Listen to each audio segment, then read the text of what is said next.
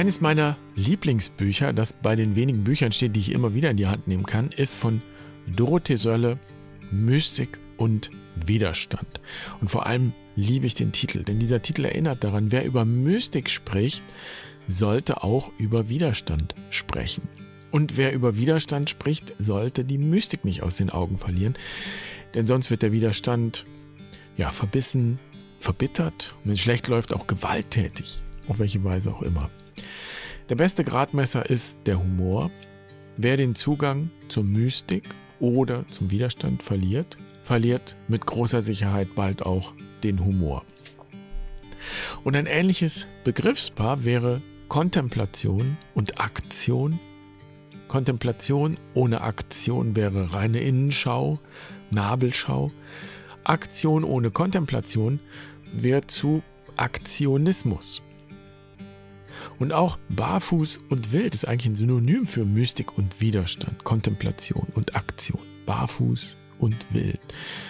Unterwegs sein mit nackten Füßen, also symbolisch empfindsam sein, spüren, berühren, erfahren.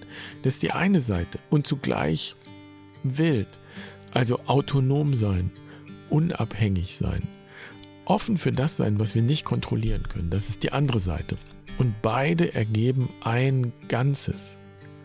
Und die Kunst besteht darin, eine wilde Kultur zu entwickeln, die eben nicht roh und gewalttätig ist, wie sich das viele immer vorstellen, wenn sie den Begriff wild hören, sondern eine barfüßige Kultur sozusagen, eine natürliche Kultur, eine Kultur, die den wilden Tanz des Lebens tanzt und nicht dagegen ankämpft. Und nachdem wir jetzt einige Wochen intensiv über die Mystik und den mystischen Weg gesprochen haben, geht es jetzt also folgerichtig um Widerstand. Und wenn du jetzt völlig zu Recht erwartest, dass es dabei um die Welt geht, um die politische, soziale und ökologische Lage, den Frieden, Besitzverteilung, Machtverteilung, Gerechtigkeit, vor allem die Zerstörung der Welt, den Klimawandel, den wir erleben und der wohl auch noch auf uns zukommt und all diese Themen. Ja, das kann alles Thema sein, wenn es um Widerstand geht. Und ich möchte gleich den Druck rausnehmen und jeglichen Ismus rausnehmen, der jetzt vielleicht aufkommt, schon bei diesen Stichworten. Es geht jetzt um Widerstand, nicht um Aktionismus und auch nicht Aktivismus. Widerstand beginnt eben nicht, wenn ich gegen irgendwen oder irgendwas ankämpfe oder für jemanden oder etwas etwas tue, eintrete, whatever. Widerstand beginnt jetzt bei mir, in mir. Mystik ist Widerstand, sagt Dorothee Sölle. Und ich will jetzt nicht zu irgendwelchen konkreten Handlungen aufrufen. Also tu dies, denke das, protestiere hier. Und zwar nicht, weil es nicht nötig wäre, das zu tun oder zu sagen, sondern weil du, wenn es gut läuft und wenn du den mystischen Weg gehst, selbst am besten weißt und wissen wirst, wo und wie und in welcher Form dein Widerstand jetzt gebraucht wird und möglich ist. Ich möchte woanders ansetzen und wenn ich diese kleine Reihe jetzt Rezepte für den Widerstand nenne, dann meine ich das ganz im wortwörtlichen und landläufigen Sinn, kulinarisch. Wir gehen in die Fastenzeit und ich möchte dich einladen zu einer kleinen Reise durch meinen kulinarischen Kosmos und mit dir einige meiner Rezepte teilen. Und wir werden sehen, welches Widerstandspotenzial sie enthalten. Falls du jetzt keine Ahnung hast, was das bedeutet und was auf dich zukommt, mach dir nichts draus, nimm's mit Humor, komm einfach mit. Heute gibt's Spaghetti mit Tomatensauce. Und damit herzlich willkommen bei Barfuß und Wild. Ich bin Jan, schön, dass du dabei bist. Ich freue mich, diese Folge mit dir zu teilen.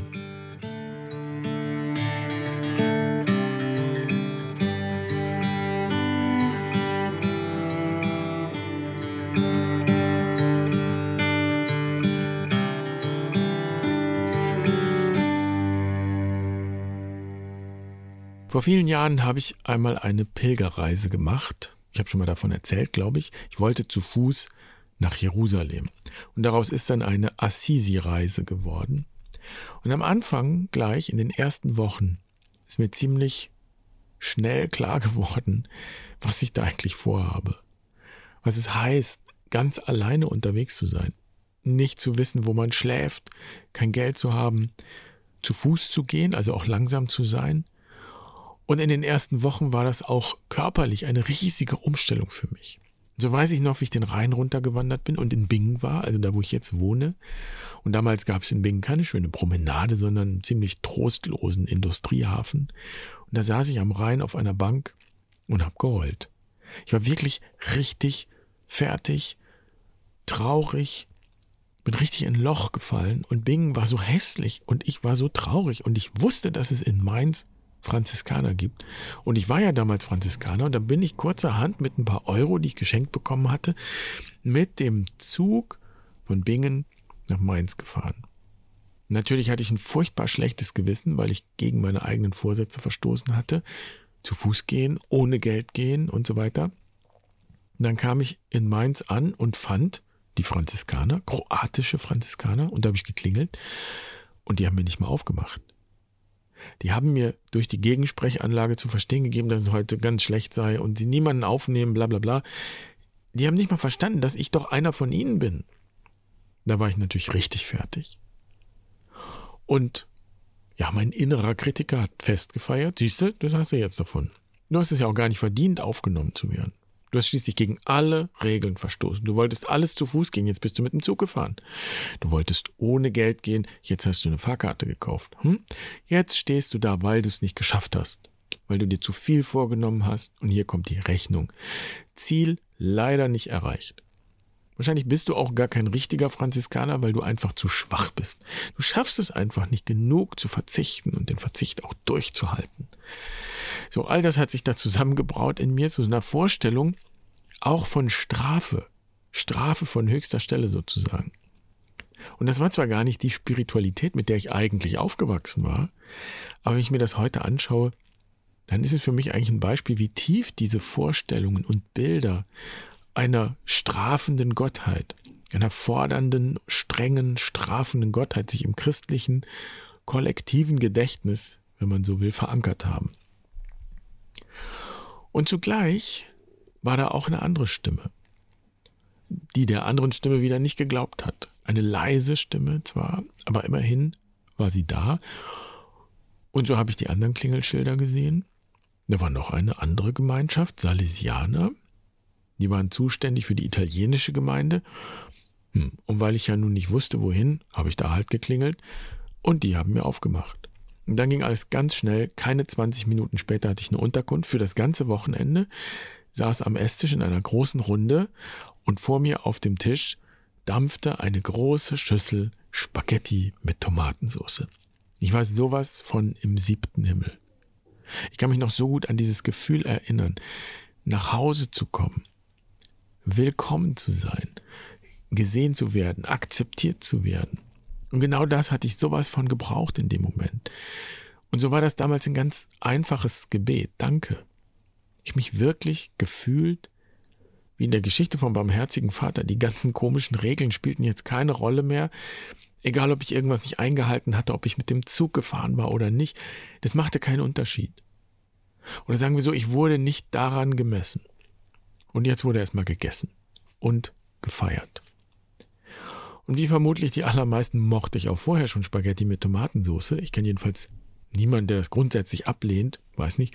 Ich jedenfalls war ein absoluter Fan von Spaghetti schon als Kind, aber jetzt, nach diesem Erlebnis, sind Spaghetti mit Tomatensauce ganz einfache Tomatensauce und Parmesankäse für mich quasi der Inbegriff des Himmels, der Barmherzigkeit, der Gemeinschaft weil ich sie mit dieser Erfahrung verbinde.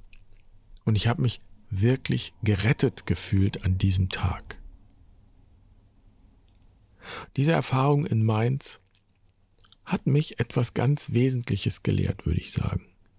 Und zwar eben nicht theoretisch, sondern praktisch, erfahrbar, sogar kulinarisch, kann man sagen. Das ist mir an dem Tag gar nicht so klar gewesen, aber im Nachhinein und je länger ich diese Erinnerung betrachte, bis zu diesem Tag in Mainz hatte ich die Vorstellung gehabt, der Kern der franziskanischen Spiritualität sei die Armut. Und das ist ja auch ein zentraler Begriff. Und etwas hatte mich damals als Jugendlichen auch magisch angezogen. Diese Geschichten von Franz von Assisi haben mich fasziniert. Ich habe Assisi kennengelernt, hat mich auch fasziniert und ich bin dieser Faszination nachgegangen, ohne so genau zu wissen, Warum eigentlich? Ich habe gesehen, dass sie arm sein wollten, weil sie frei sein wollten und sich nicht über ihren Besitz identifizieren wollten und deshalb ja auch die Armut. Aber diese Armut war kein Selbstzweck, das war kein Sport. Und damals in Mainz habe ich zutiefst verstanden, worum es eigentlich geht. Es geht um Gemeinschaft. Es geht darum, niemanden auszuschließen. Ich habe mich an diesem Tag nicht ausgeschlossen gefühlt, als ich da am Tisch saß, in diesem Kreis vor dieser dampfenden Schüssel. Und in diesem Moment, an diesem Ort, war das Wirklichkeit. Eine Tischgemeinschaft und ich durfte Platz nehmen an diesem Tisch. Und das ist es, meine ich, was Franz und Clara von Assisi im Grunde in die Welt bringen wollten, auf radikale Weise. Und das bedeutet auf allen Ebenen. Eine kosmische Tischgemeinschaft, die nichts und niemanden ausschließt. Und das nicht als Theorie, sondern diese Gemeinschaft ist jetzt und hier, da wo du bist und wo ich bin. Und da keimt diese Gemeinschaft. Und da kann sie keimen. Das ist die Hoffnung an diesem Ort, in dieser Stadt, in diesem Land, in dieser Welt, in diesem Kosmos. Und das ist nichts anderes als die jesuanische Vision vom Reich Gottes. Das eben nicht erst mit großem Tamtam -Tam höchst offiziell eingeführt werden muss, von oben sozusagen, von höchster Stelle, sondern das ist da. Das beginnt immer hier und jetzt. Damals in Mainz habe ich das erfahren, am eigenen Leib sozusagen. Und das ist wichtig, weil diese kosmische Gemeinschaft keine Theorie ist, keine Idee, sondern etwas, das aufscheint, das sich zeigt. Und ich habe verstanden, was es heißt, würdig zu sein, ohne das beweisen zu müssen.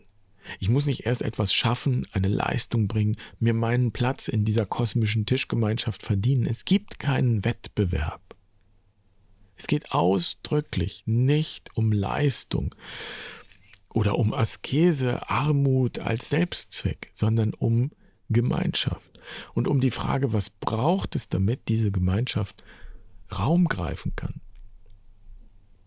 Und seit dieser Spaghetti-Erfahrung damals in Mainz ist das ein Thema für mich. Räume zu schaffen, in denen diese Erfahrung möglich ist. Das ist meine Sehnsucht, würde ich sagen. Und alles, was ich tue und getan habe, hat dorthin gestrebt, bewusst oder unbewusst. Und da liegt auch die Herausforderung. Denn das ist natürlich auch zu einem sehr großen Teil Utopie, also eben noch nicht da. Ich will mal ein ganz extremes Beispiel nennen. In Frankfurt, hier ganz in der Nähe, also gibt es ein Geschäft, da liegen Uhren im Schaufenster für mehr als 150.000 Euro. Und wohlgemerkt, nicht alle Uhren zusammen kosten so viel, sondern eine einzige Armbanduhr kostet mehr als 150.000 Euro. Und da gab es auch Protest. Die Ordensleute für den Frieden, die sind ja seit Jahrzehnten in Frankfurt zugange und machen zum Teil aufsehenerregende Aktionen gegen Kapitalismus, gehen auf die Straße und die haben da, meine ich jedenfalls, auch schon mal diesen Laden umstellt und blockiert und keine Ahnung, jedenfalls protestiert. Weil so ein Preis natürlich überhaupt nichts mehr zu tun hat mit dem de facto Wert dieser Armbanduhr. Der Preis spiegelt nicht den Wert der Uhr, sondern vielmehr eine Exklusivität, die ich mir damit kaufe. Mit so einer Uhr bringe ich zum Ausdruck, dass ich sie mir leisten kann und du und du und du ihr eben nicht. Und so ist diese ultra teure Uhr, die mehr kostet, als die meisten Menschen in einem ganzen Jahr verdienen. Und global betrachtet manche auch ein Leben lang nicht zusammenbekommen. Diese Uhr und dieser Preis ist Ausdruck einer ja, spaltenden Exklusivität und das Gegenteil von Gemeinschaft und das Gegenteil von Reich Gottes. Und protestieren ist eine Möglichkeit, ist eine Form von Widerstand. Finde ich auch gut. Und noch besser finde ich die Alternative zu leben. Der beste Widerstand gegen das Schlechte ist das Gute, das möglich ist. Und zumindest können wir immer die Frage stellen, wie können wir möglichst nicht exklusiv sein? Also den Kreis so groß wie möglich ziehen. Und das ist zum Beispiel der Grund, warum wir bei Barfuß und Wild ziemlich konsequent, mit allen Komplikationen, die das mit sich bringt, keine Preise festlegen für unsere Angebote. Größtenteils jedenfalls, allergrößtenteils. Bei den Online-Kursen bei uns gilt Pay what you can. Und es ist durchaus ernst gemeint. Du legst deinen Beitrag selbst fest. Natürlich geht es nicht ohne Beitrag. Hier arbeiten ja Menschen dafür, dass so ein Angebot möglich ist. Wir können das nicht völlig kostenlos anbieten, weil es nicht kostenlos ist. So, dann wird es nicht stattfinden. Also braucht es einen Ausgleich. Aber was ist nun der Preis? Und wenn wir den nicht festlegen, sondern du ihn selbst festlegst, dann entsteht Raum für nicht exklusive Gemeinschaft. Und wenn wir einen Orientierungswert nennen, dann spiegelt der ein bisschen die Bandbreite in unserer Gesellschaft. So, und für, für die einen ist das dann wahnsinnig viel Geld und für die anderen ist es ein Griff in die Portokasse. Und wenn dann Leute sagen, oh, das ist mir zu teuer, das kann ich mir nicht leisten, dann ist das natürlich kein Argument. Die Frage ist nicht mehr, ob du bezahlen kannst. So, und, und so kannst du auch nicht damit, ich sage jetzt mal, dich rausreden, oh, das ist mir zu teuer, sondern wenn du sagst, es ist mir zu teuer, heißt es, ich will eigentlich nicht mitmachen. So, die Frage ist bei uns, ob du wirklich willst. Ob du das jetzt brauchst, so einen Kurs oder was auch immer, eine Auszeit. Und dann ist die Frage, was du geben kannst. Und dann kommt es vor, dass Menschen sagen, ja, ich kann leider nicht teilnehmen, denn ich kann euch nicht das geben, was ich für genug halte. Ich kann euch nicht genug geben. Und das ist auch spannend. Meistens steckt dahinter ein Lebensthema, würde ich sagen. Ist es genug, was ich geben kann? Bin ich genug?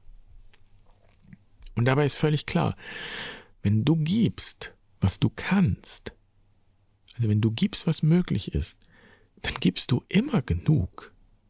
Mehr geht ja nicht.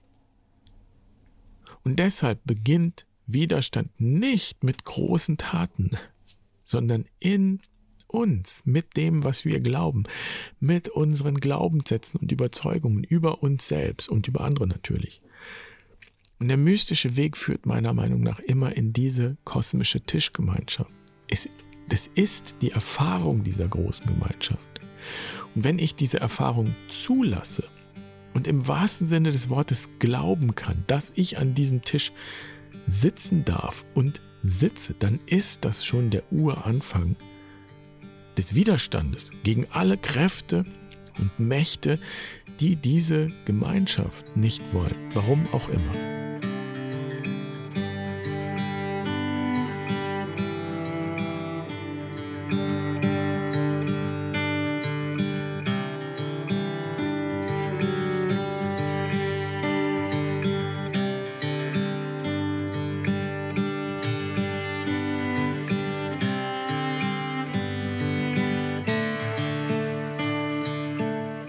Es für den Anfang mal bei diesen Gedanken belassen und ich lade dich natürlich ein, Spaghetti mit Tomatensauce zu kochen und jemanden einzuladen, ein schönes Essen zu machen. Es wäre ein wunderbarer Einstieg in die Fastenzeit, weil du auf diese Weise ein Stück Gemeinschaft in die Welt bringst. Du findest auf der Webseite ein ganz, ganz einfaches Rezept für Tomatensauce, wie ich sie am liebsten mache. Und mit diesem Rezept brauchst du auf jeden Fall nie wieder fertige Tomatensauce, weder im Glas noch in der Tüte noch sonst irgendwie. Und dann wünsche ich dir dabei viel Freude und einen guten Start in die Fastenzeit und vor allem beim Essen guten Appetit. Pasta für den Widerstand ist doch ein schönes Motto. Wir hören uns kommende Woche wieder, wenn du magst. Bis dahin, mach's gut. Pace bene.